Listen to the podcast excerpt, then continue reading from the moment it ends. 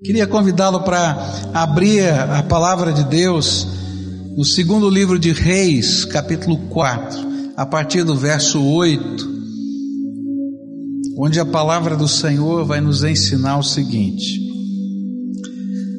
Um dia Eliseu foi até a cidade de Sunem, onde morava uma mulher rica. Ela o convidou para uma refeição e daí em diante, sempre que ia a Sunem, Eliseu tomava as refeições na casa dela. Ela disse ao seu marido: Tenho a certeza de que esse homem que vem sempre aqui é um santo homem de Deus. Vamos construir um quarto pequeno na parte de cima da casa e vamos pôr ali uma cama, uma mesa, uma cadeira, uma lamparina e assim, quando ele vier nos visitar, poderá ficar lá. E um dia Eliseu voltou a Sunem e subiu ao, ao seu quarto para descansar. E ele disse a Gease, o seu empregado, que fosse chamar a dona da casa. E quando ela chegou, ele, Eliseu disse a Gease: Pergunte o que posso fazer por ela para pagar todo o trabalho que ela tem tido cuidando de nós. Talvez ela queira que eu vá falar em favor dela com o rei ou com o comandante do exército. Mas a mulher respondeu: Eu tenho tudo o que preciso aqui no meio do meu povo. E Eliseu perguntou a Geás: Então, o que posso fazer por ela? E ele disse: Bem, a mulher não tem filhos e o marido dela é velho. Diga a ela que vem aqui, ordenou Eliseu. E ele a chamou, e ela foi e ficou na porta. E então Eliseu disse: No ano que vem, por esse tempo, você carregará um filho no colo. E a mulher exclamou: Por favor, não minta para mim. O Senhor é um homem de Deus. Mas como Eliseu tinha dito, no ano seguinte, no tempo marcado, ela deu à luz a um filho. Nossa jornada espiritual ela é repleta de surpresas. E Deus, na sua sabedoria, usa as surpresas do seu poder como manifestações práticas do seu ensino amoroso dentro de cada situação da nossa vida. E nesse texto nós podemos perceber que cada um dos personagens centrais viveram surpresas, onde o Todo-Poderoso se revelou através dessas surpresas. E hoje eu gostaria de olhar para essa história e tentar aprender algumas coisas da graça de Deus que estão reveladas através dessas surpresas. A primeira surpresa que a gente vai encontrar aqui é a surpresa da liberalidade. E a gente pode transformar isso numa frase muito fácil da gente lembrar.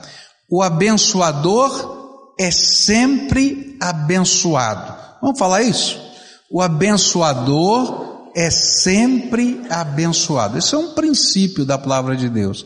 O abençoador é sempre abençoado. Olha só o que aconteceu nessa história. A palavra de Deus vai nos dizer que o homem de Deus passava pela cidade de Sunem. A base dele era mais ou menos a 40 quilômetros no Monte Carmelo. Ele ficava naquele lugar, aquele lá era o lugar de oração. O Monte Carmelo foi o lugar onde houve o confronto com os profetas de Baal com Elias, o antecessor de Eliseu, o discipulador de Eliseu. Então ali era a base dele. E nessas viagens ele passava por Sunem. Naquele tempo, os profetas, eles eram uma espécie de missionários itinerantes. Eles iam de cidade em cidade, iam pregando a palavra de Deus. Eles eram recebidos na casa das pessoas, dormiam na casa das pessoas. Uma outra família dizia: Olha, você pode almoçar na minha casa, pode jantar na minha casa. E eles viviam das ofertas que as pessoas davam para eles. Olha, homem de Deus, tem aqui uma, um, uma oferta que eu estou te dando para você continuar o seu ministério. Era assim que acontecia. E um dia ele passou pela cidade de Sunem e essa senhora, não é, falou assim: Olha, vem Vem almoçar na minha casa. Vem comer lá em casa. E ele foi. E aí a conversa ficou uma conversa gostosa, o lugar, um lugar, um ambiente gostoso, e sempre que ele passava pela cidade de Sunem, não é? Ali era o ponto de referência. Ele ia tomar uma refeição com aquela família. É interessante porque quando a gente vive essa experiência de hospedar servos de Deus, é uma coisa muito gostosa, não é? Quem já teve a experiência de hospedar um servo de Deus na sua casa? Valeu, não valeu? Fala a verdade. Não é benção na vida da gente? E na minha casa, na minha família, isso, a gente tem alguns que eu digo que são fregueses, né? Então, por exemplo, quando o pastor Galvão estava na Junta de Missões Mundiais e fazia o trabalho dele de promoção, toda vez que ele vinha para essa região aqui, não é? Não importava qual igreja queria pregar, não importava qual o trabalho que ele tinha, ele ficava na minha casa. Ele já dizia: Olha, estou indo aí para Curitiba, vou ficar uma semana aí, posso ir para o meu quartinho aí? Tá, tá venha para cá. Outro que é, é, pessoa assim muito querida é o pastor Miqueias da Paz Barreto, né? Miqueias, inclusive, a gente precisa continuar orando por ele. Ele fez um segundo transplante. Lembra que ele veio, aqui há um tempo atrás, fez um transplante de fígado. Agora ele fez um transplante de rim e está passando bem. Louvado seja Deus, né? E o Miqueias também é assim, só que o Miqueias é um pouquinho diferente. Ele chega no aeroporto, não é? Quando ele já está aqui em Curitiba, diz assim, Tô aqui, meu filho, vem me buscar. Aí eu nem tô sabendo, sai correndo, vai buscar o Miqueias e tal, etc. E a minha casa, a nossa casa é a casa dele. E foi mais ou menos isso que aconteceu. E foi um pouquinho mais, porque aquela senhora chegou para o seu marido e disse assim: Olha, eu sei que esse homem é um homem de Deus, né? E esse homem de Deus fica viajando para tudo quanto é lugar. Eu não sei onde ele dorme, não sei como é que é. Vamos preparar um cantinho para ele. Vamos pegar lá no terraço da nossa casa e fazer um quartinho.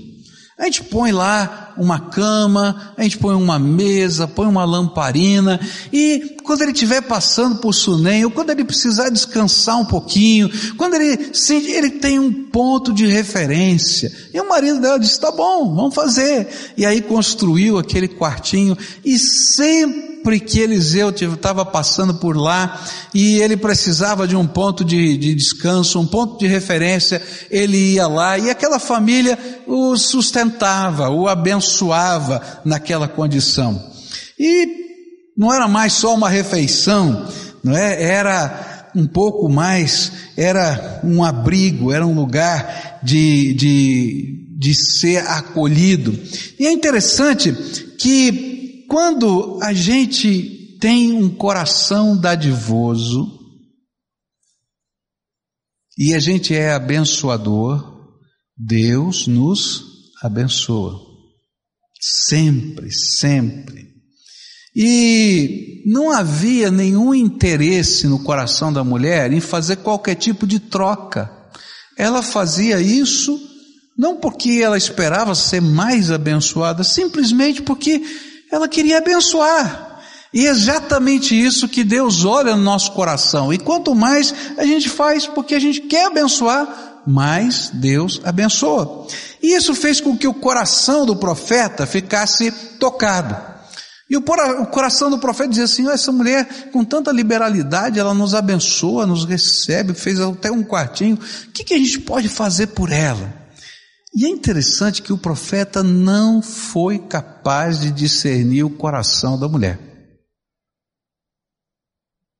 Eliseu era muito querido pelo rei, e era muito mais querido ainda pelo exército de Israel. Porque quando a gente vai lendo a palavra, a gente vai descobrir que os inimigos de Israel preparavam as ciladas e Deus dava a ele discernimento, revelação, e ele chamava os oficiais do exército e dizia assim: Olha, o inimigo está preparando uma situação assim, assim, assim, vocês se preparem. E eles faziam isso, e quando acontecia, eles diziam, olha, nós fomos livres, nós fomos, nós estávamos preparados, nós conseguimos ganhar a batalha, porque o profeta nos falou o que ia acontecer. Então ele era muito querido pelo rei, muito querido pelo, pelo exército, e ele pensou, bom, quem sabe essa mulher fique contente se eu devolver, não é o carinho dela, com minha influência. Eu posso falar para o rei a respeito dela, da família dela, da casa dela. Eu posso falar para o exército, e quem sabe ela possa ter uma proteção especial no meio desse tempo de guerra aqui na sua casa. Mas quando ele pergunta para a mulher, né, a mulher diz assim: Eu estou muito bem, está tudo bem, não preciso de nada, não, está tudo bem. Mas lembra que eu falei? O abençoador é sempre abençoado. E olha só o que Deus vai fazer. Deus vai discernir o coração dessa mulher e o que ela mais gostaria de ter era um filho. Mas ela não tinha falado nada. E Deus vai preparar as coisas de tal maneira que aquela mulher fosse abençoada na coisa mais importante para ela, ter um filho. E aí, um ano depois, ela está com aquele bebê no colo, conforme a profecia do Senhor. Há uma regra no reino de Deus. E essa regra é essa: o abençoador é sempre o mais abençoado. Porque sempre que fazemos alguma coisa abençoadora, a quem quer que seja, Jesus vê como se estivéssemos fazendo para Ele. Olha só o que a Bíblia diz em Mateus 25, versos 37 a 40. A Bíblia diz assim: E então os bons perguntaram: Senhor, quando foi que o vimos com fome e lhe demos comida, ou com sede e lhe demos água? Quando foi que vimos o Senhor como estrangeiro e o recebemos na nossa casa, ou sem roupa e o vestimos? Quando foi que vimos o Senhor doente ou na cadeia e fomos visitá-lo? E aí o rei responderá: Eu afirmo a vocês que isto é verdade. Quando vocês fizerem isso aos, ao mais humilde dos meus irmãos, foi a mim que fizeram.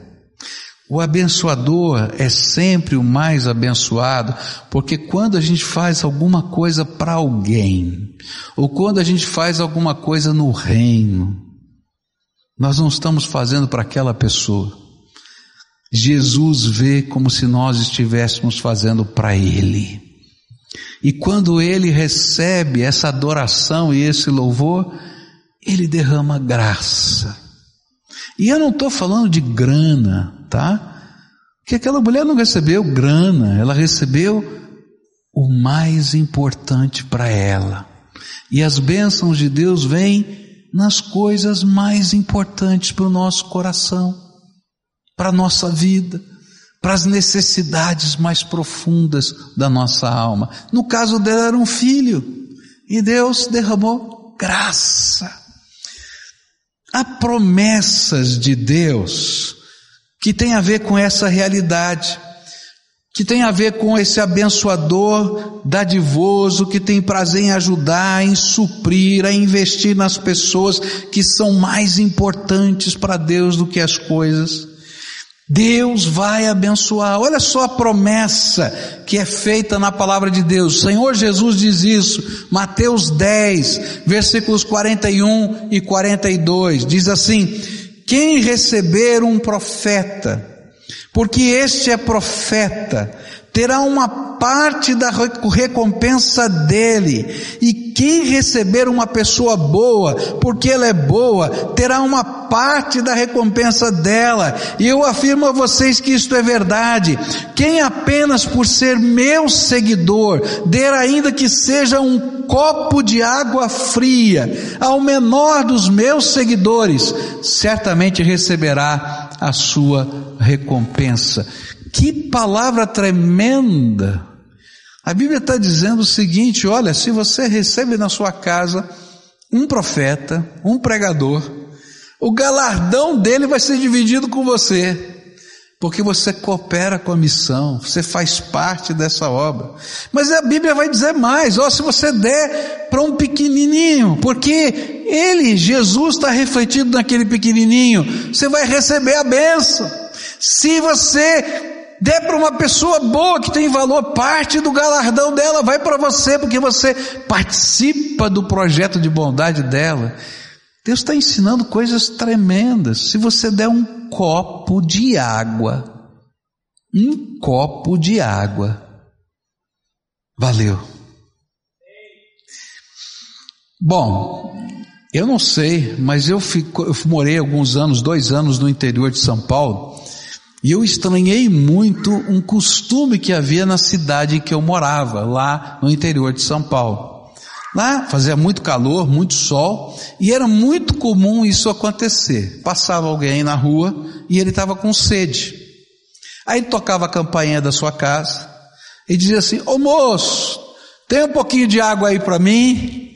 Aí saía lá dentro, pegava a água da geladeira de preferência, botava no copo, aquela água geladinha, entregava, a pessoa tomava lá no portão de casa mesmo, né? Devolvia o copo e dizia, muito obrigado moço, e seguia. Eu vinha de São Paulo, capital, nunca tinha visto esse negócio.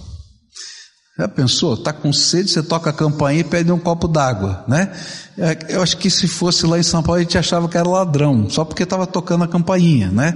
E eu não sei como é que é aqui em Curitiba, eu acho que não tem esse costume não, mas lá no interior era assim naquele tempo, né? E eu fiquei pensando que coisa tremenda. Jesus disse, ó, se você der um copo d'água, dá um copo d'água porque Ele está olhando o coração do abençoador. E todo abençoador vai ser mais abençoado. Esse é o princípio da palavra de Deus que está aqui.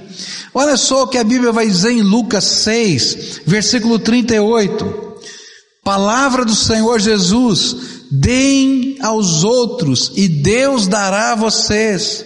Ele será generoso e as bênçãos que ele lhes dará serão tantas que vocês não poderão segurá-las nas suas mãos.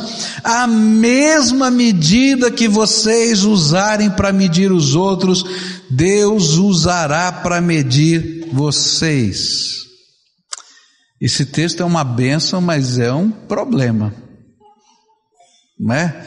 Na outra versão diz assim: Dai e dar-se-vos-á boa medida, recalcada e transbordante, vos lançarão no seu regaço. Mas ele vai dizer assim: com a mesma medida que você medir, Deus vai medir você. E aí eu digo: tenha misericórdia, Senhor. Porque se o, se o Senhor usar o meu parâmetro, eu estou lascado. Não é verdade? Porque a gente às vezes não tem a mesma natureza abençoadora de Deus. Agora, por que, que Deus fala que o abençoador é o mais abençoado?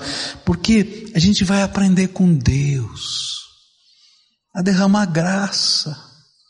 E na medida em que a gente derrama graça, Deus derrama graça. E quanto mais a gente derrama graça, mais Deus derrama graça porque ele está vendo a natureza dele sendo forjada na nossa vida.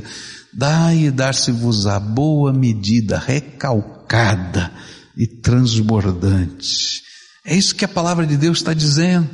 Olha só o que a Bíblia vai dizer no Velho Testamento. A palavra de Deus vai dizer assim: e o Senhor Todo-Poderoso, eu, o Senhor Todo-Poderoso, ordeno que tragam todos os seus dízimos aos depósitos do templo, para que haja bastante comida na minha casa. Ponham-me à prova e verão que eu abrirei as janelas do céu e farei cair sobre vocês as mais ricas bênçãos. Não deixarei que os gafanhotos destruam as suas plantações e as suas parreiras darão muitas uvas e todos os povos dirão que vocês são felizes, pois vocês vivem numa terra boa e rica. Eu, o Senhor Todo-Poderoso, estou falando. Quando a liberalidade, motivada pelo amor a Deus, a Sua palavra, o povo, as pessoas, porque Deus ama as pessoas muito mais do que as coisas, é natural na nossa vida, Deus abre as janelas dos céus para nos abençoar. Alguns veem isto somente financeiramente, como uma prosperidade material, mas Deus está falando de muito mais do que isso. Ele vê as necessidades secretas da alma e aí ele nos abençoa. Aquela mulher não foi abençoada financeiramente, não foi abençoada na sua influência e poder, mas ela foi abençoada na forma mais especial que ela podia imaginar, porque ela queria ter um filho e ela recebeu esse filho. Daqui um ano você terá um bebê no seu colo. E aí, queridos, a mulher que foi abençoadora foi a mais abençoada. Agora, por que é tão difícil para algumas pessoas viverem isto? Porque ainda a gente não entendeu a economia do reino. A economia do reino. A gente entende da economia brasileira, a gente sabe de inflação, a gente sabe qual é o preço do dólar. Nem comprou dólar, mas a gente sabe o preço do dólar. Mas não entendeu a economia do reino. A economia do reino é simples. Primeiro o Senhor e a sua justiça. E depois todas as outras coisas vos serão acrescentadas. Elias, o discipulador de Eliseu, viveu uma, numa época de seca e grande fome, grande crise. E ele chegou na casa de uma mulher viúva. E é muito interessante aquele texto. Ele chega na casa daquela mulher viúva e diz para aquela mulher: Você pode me hospedar, me servir alguma comida? E ela disse: Meu senhor, seria um prazer hospedá-lo, mas eu só tenho um pouquinho de farinha, um pouquinho de azeite. E a gente vai, eu vou fazer um bolinho, um pãozinho, e essa vai ser a nossa última comida. E eu e meu filho vamos comer essa última comida, depois dali só nos espera fome e morte. E aí Elias diz assim para ela: vai lá e faz esse pãozinho, mas o primeiro pedaço desse pão você vai dar para mim. E não vai faltar farinha nem azeite na tua botija. E todos os dias ela fazia o pãozinho e a farinha não acabava e o azeite não acabava até que acabou a seca naquele lugar. Há um princípio na economia do reino. Buscai primeiro o reino de Deus e a sua justiça e o que? Todas. Mas tem que ser primeiro, porque o abençoador é sempre o mais abençoado. E eu não estou falando de grana, eu estou falando de graça, de misericórdia, de intervenção de Deus. Eu estou falando de bênçãos, porque as bênçãos são diferentes para cada um. O que está no teu coração é diferente do que está no meu, mas Deus está discernindo. E sabe o que a Bíblia está ensinando para a gente? É o único lugar da Bíblia em que provar a Deus não é, não é uma ofensa. Toda vez que você vai falar sobre provar a Deus, não é? Jesus vai dizer para Satanás: Eu não vou provar o Senhor. Mas esse é o único lugar da Bíblia que a Bíblia diz lá em Malaquias 3: E façam prova de mim se eu não vou abrir as janelas dos céus. E a Bíblia está dizendo: experimenta, experimenta. Segunda surpresa que vai aparecer aqui nesse texto. A segunda surpresa está nos versículos 12 a 17. E aí, para mim, essa surpresa tem a ver o ser com serviço cristão. Quanto mais servimos, mais o Senhor nos dá uma espécie de sabedoria, uma capacidade de discernir a alma das pessoas. Não foi Eliseu quem entendeu o que aquela mulher precisava. Quem foi? O servo Gease. Aquele homem que estava correndo para um lado e para o outro, nesse texto ele vai correr 40 quilômetros, ele vai voltar para dizer o que está acontecendo, ele está lá sempre pronto para servir.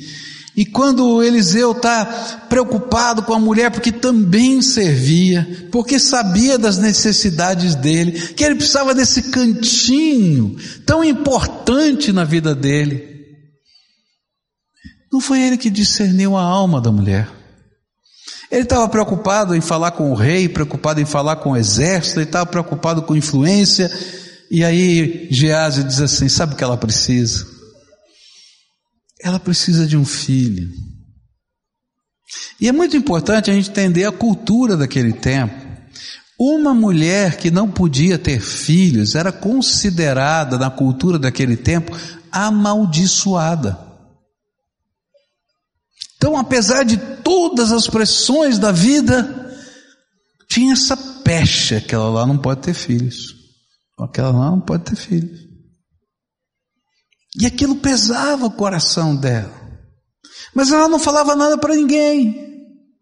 Tanto que quando perguntaram, ela disse: Não, está tudo bem, está tudo bem. Mas Gease, o servo, foi capaz de ler a alma, ler nos olhos daquela mulher o que ela queria e o que ela precisava. E aqui é uma coisa tremenda, tá? É porque Deus trabalha na economia do reino assim. Quanto mais a gente está perto das pessoas, quanto mais a gente serve, quanto mais a gente abençoa, tanto mais o Senhor derrama graça de uma sabedoria sobre a nossa vida para discernir a alma das pessoas.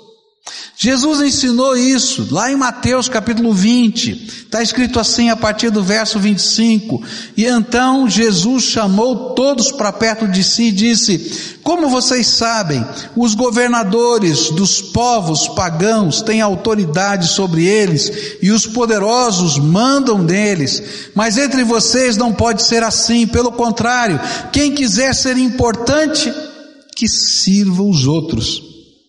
E quem quiser ser o primeiro, que seja o escravo de vocês. Porque até o filho do homem não veio para ser servido, mas para servir e dar a sua vida para salvar muita gente. Na economia do reino, o valor é medido pelo desprendimento, não somente de investir recursos em alguém, mas investir a sua vida na vida dos outros. E quanto mais fazemos, mais valiosos somos aos olhos de Deus e das pessoas. E uma santa sabedoria vem do alto, como uma surpresa de Deus, um presente de Deus. E nós começamos a ter a capacidade de ler os olhos, de enxergar a alma e de ministrar com graça. Eu estava estudando esse texto e li um sermão de um dos pregadores dos Estados Unidos que eu gosto demais da atualidade, chamado Tim Keller. E Tim Keller, ele faz o seu sermão de uma maneira, faz uma abordagem nesse sermão muito diferente. Ele diz que na Bíblia toda existem, tirando a ressurreição de Jesus, dez ressurreições de pessoas humanas e que nove delas aconteceram para as mulheres. As mulheres é que receberam os seus ressuscitados, filhos, maridos, irmão e assim por diante. Só uma destas foi para um homem, para um pai que recebeu a sua filha de volta. Só uma. Nove foram mulheres. Ele vai além e diz assim: as primeiras pessoas que viram Jesus ressuscitado foram mulheres. Tanto que no livro de Hebreus, no capítulo 11, quando fala sobre a fala sobre os heróis da fé, ele vai dizer, vai esquecer até do homem, e vai dizer: E mulheres receberam os seus queridos ressuscitados dentre os mortos. Ele diz: O homem nem apareceu aí. E sabe por quê? Porque se tem uma coisa bonita no coração da mulher, é a capacidade de servir e de abençoar. Você já viu como a mulher está preocupada com todo mundo? E que não é difícil a mulher ser aquela que dá um cutucão no marido e diz assim: Olha, teu filho está precisando disso. Olha, está acontecendo aqui, você não percebeu como você falou. Toma cuidado. Quanto mais a gente serve e abençoa, Deus nos dá uma capacidade de sensibilidade para discernir a alma e é um presente de Deus. É presente de Deus. É presente de Deus. É surpresas do Senhor. São surpresas do Senhor. Está entendendo? Como nós precisamos de discípulos como Gease, que estão dispostos a aprender com o profeta, mas à medida em que servem a Deus, abençoam o profeta, Deus os usa para ensinar os próprios profetas a discernirem as almas. Como nós precisamos de mentores espirituais de gente que se importa em discernir a alma de alguém que está crescendo na palavra de Deus, que está dando seus passos de fé e que precisa de alguém para discernir a alma e apresentar as coisas simples da palavra. Como nós precisamos de discipuladores. Hoje, se eu pedisse para abrir em casas, para células, eu teria muito mais casas do que pessoas disponíveis para ministrar. porque precisa ser um servo para ter a sensibilidade de ministrar o coração das pessoas. Terceira lição que eu vou aprender nesse texto, ou terceira surpresa que eu vou descobrir aqui, é a surpresa do coração. Sunamita, essa mulher, para mim, tinha uma dor profunda na sua alma. Um pouquinho dessa dor, eu acho que a Bíblia nos revela, vinha dessa questão dela não poder ter filhos, e isso era uma coisa muito pesada naquele tempo. Tinham outras dores. Porque a Bíblia vai dizer que ela estava casada com uma pessoa bem mais velha do que ela e uma pessoa que tinha propriedades. Naquele tempo, era comum o casamento arranjado entre as famílias. E nesse contexto do casamento arranjado entre as famílias, existe, existia o costume do dote. O que, que era o dote? Pagava-se um valor para a família da mulher, para ela, entregar a filha, não é? A casamento. E eu creio isso não está na Bíblia, está na minha cabeça, tá? Deixa eu deixar bem claro, tá? Que deve ter tido algum problema financeiro na família dessa moça, jovem, bonita, e já tinha um senhorzinho já meio sacudido, cheio de grana, que acha a moça simpática e bonita, fala com o pai dela e diz assim: Olha, Estou disposto a pagar aí as dívidas, a situação ruim que você está, mas você me dá sua filha em casamento. E eu acho que o pai brilhou o olho e disse, oh, tô, tô, tá ótimo. Mas aquela menina se sentiu vendida.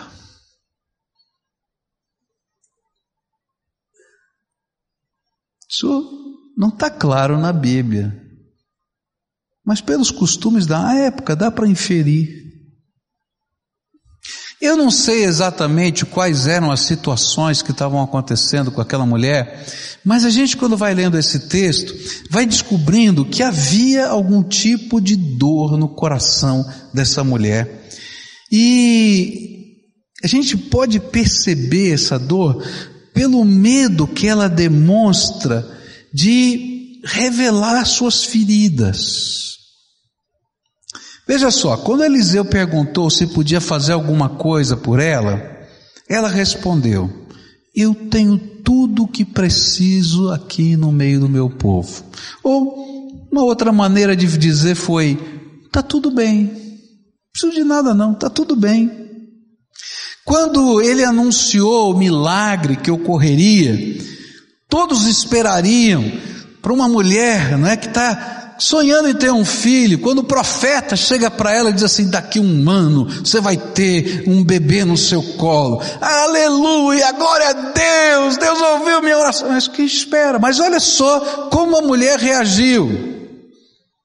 Por favor, não minta para mim, o senhor é um homem de Deus.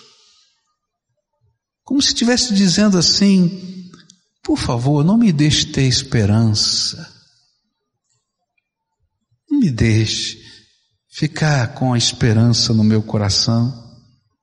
Mais adiante na história, vai nascer essa criança, o filho vai ficar doente rapidamente, vai ter uma dor de cabeça muito forte e vai morrer em algumas horas no colo dessa mulher. E ela vai procurar o servo de Deus, o homem de Deus, lá no Carmelo, cerca de 40 quilômetros de onde ela estava. Ela vai numa mula, ela vai correndo num burrinho, ela vai correndo naquela direção, ela não para nada, e no meio do processo em que ela está chegando lá, ela é questionada pelo, pelo servo do, do, do, do profeta, e Gease pergunta: está tudo bem? Então olha só o que está aqui no verso 26. Eliseu diz a, ela, a ele: Olha, tem alguma coisa errada, aquela mulher está vindo correndo, é a sunamita, eu estou podendo identificá-la. Pergunte para ela: está tudo bem com o marido dela, com o filho dela? E ele vai lá, e a mulher disse para Gease: Está tudo bem. Quando nós passamos por lutas e aflições em nossa alma, quando pessoas nos magoam, nós desenvolvemos um tipo de defesa que provém do nosso medo de não nos decepcionarmos mais uma vez e de não sofrermos de novo. Isso nos leva a um tipo de conformação que beira a apatia. E assim Deus vai usar o conflito mais intenso da vida dessa mulher para tirá-la desta apatia e transformá-la em alguém que luta, que não desiste, que não descansa, que confia e crê no impossível do Senhor. E assim, ela faz essa viagem de 40 quilômetros nesse jumentinho em busca de todo o coração e alma de um milagre que só Deus pode fazer, ressuscitar um morto. Eliseu vai enviar o seu servo e ela não aceita o servo. Eliseu vai mandar o cajado, ela não aceita o cajado, e ela vai dizer: Eu só saio daqui se você for comigo. Eu não quero cajado, eu não quero servo, eu quero a expressão visível da presença do Senhor, mais concreta da presença do Senhor na minha vida e na vida do meu filho. A dor e a apatia nos leva a buscar um comportamento adequado e não a pessoa que faz diferença na nossa vida. Tá tudo bem. Tá tudo bem. Mas não está bem.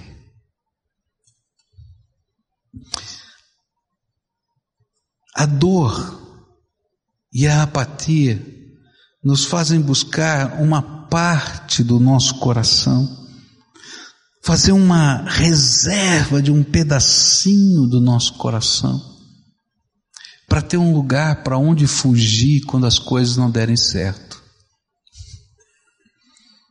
E aí a gente não consegue entregar todo o coração. A gente precisa dessa reserva, dessa área de segurança, senão a gente se sente perdido. E aí a gente quer um comportamento e não uma entrega. Por isso, a surpresa do coração, ela revela para gente que a gente precisa de cura, que só pode ser experimentada quando vivemos a intensidade de uma busca pelo Senhor. E a grande lição aqui é de todo o coração, de toda a alma com todo o entendimento. Sabe, a gente só pode ser curado se de todo o coração, sem reservas, a gente vai pegar aquele cantinho de segurança e vai colocar na mão de Deus.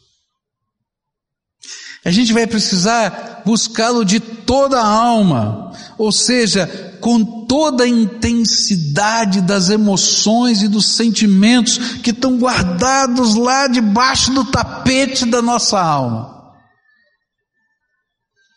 E com todo o entendimento, com toda a minha capacidade de cognição para me submeter ao Senhor. E aí a gente vai dizer: Eu sei que não sei, mas tu sabes, Senhor uma busca pelo Senhor com todo ser. Mas para isso, a gente vai ter que colocar no altar do Senhor toda dor, toda desesperança, toda decepção, todo medo, toda mágoa e buscar o Senhor com todo ser, porque Ele tem surpresas do seu amor para a nossa vida. O filho dessa mulher foi ressuscitado. E tem gente perdendo a bênção de ressurreição, a maior das bênçãos da sua vida, porque não consegue entregar a dor da sua alma. Eu tenho que confessar para você algumas coisas. Eu já aprendi na minha vida que o abençoador é o mais abençoado. E para mim não é difícil viver liberalidade, investir no reino de Deus, abençoar pessoas, financeiramente, com coisas, isso para mim não é difícil. Eu já aprendi. Eu já aprendi também que é no serviço cristão que Deus nos abençoa com sabedoria. E é gostoso ver como o Espírito Santo se manifesta às vezes. A gente está às vezes conversando com uma pessoa, não é sempre, mas às vezes acontece isso. A gente está conversando com uma pessoa, falando assuntos quaisquer, e aí o Espírito Santo fala assim: ó, pergunta isso para essa pessoa. E quando você pergunta, a pessoa desmonta, ah, porque você foi lá direto no coração da pessoa. Porque enquanto a gente está abençoando e a gente está servindo, Deus nos dá essa presente desse discernimento, né? Dessa, desse conhecimento da graça dele. Mas eu tenho que confessar para você que às vezes eu gosto de guardar um pedacinho do meu coração, de fazer uma reserva técnica. Porque se tudo der errado, eu tenho pelo menos um cantinho para fugir. E esse cantinho é o lugar onde a gente põe as dores, as decepções, os medos, as frustrações. Mas às vezes eu perco a maior benção, porque Deus quer que eu entregue todo o meu coração para Ele. E sabe, queridos, cada vez que eu passo por uma situação nova, eu tenho que aprender a fazer uma nova entrega. Porque eu não sei porquê, mas aquele cantinho gosta de aparecer de novo. Eu não sei na tua vida, mas na minha vida ele aparece outra vez. E aí chegam os momentos que eu tenho que fazer uma nova entrega. Porque é de todo o coração de toda a alma e com todo o entendimento que as coisas tremendas de Deus vão acontecendo na nossa vida.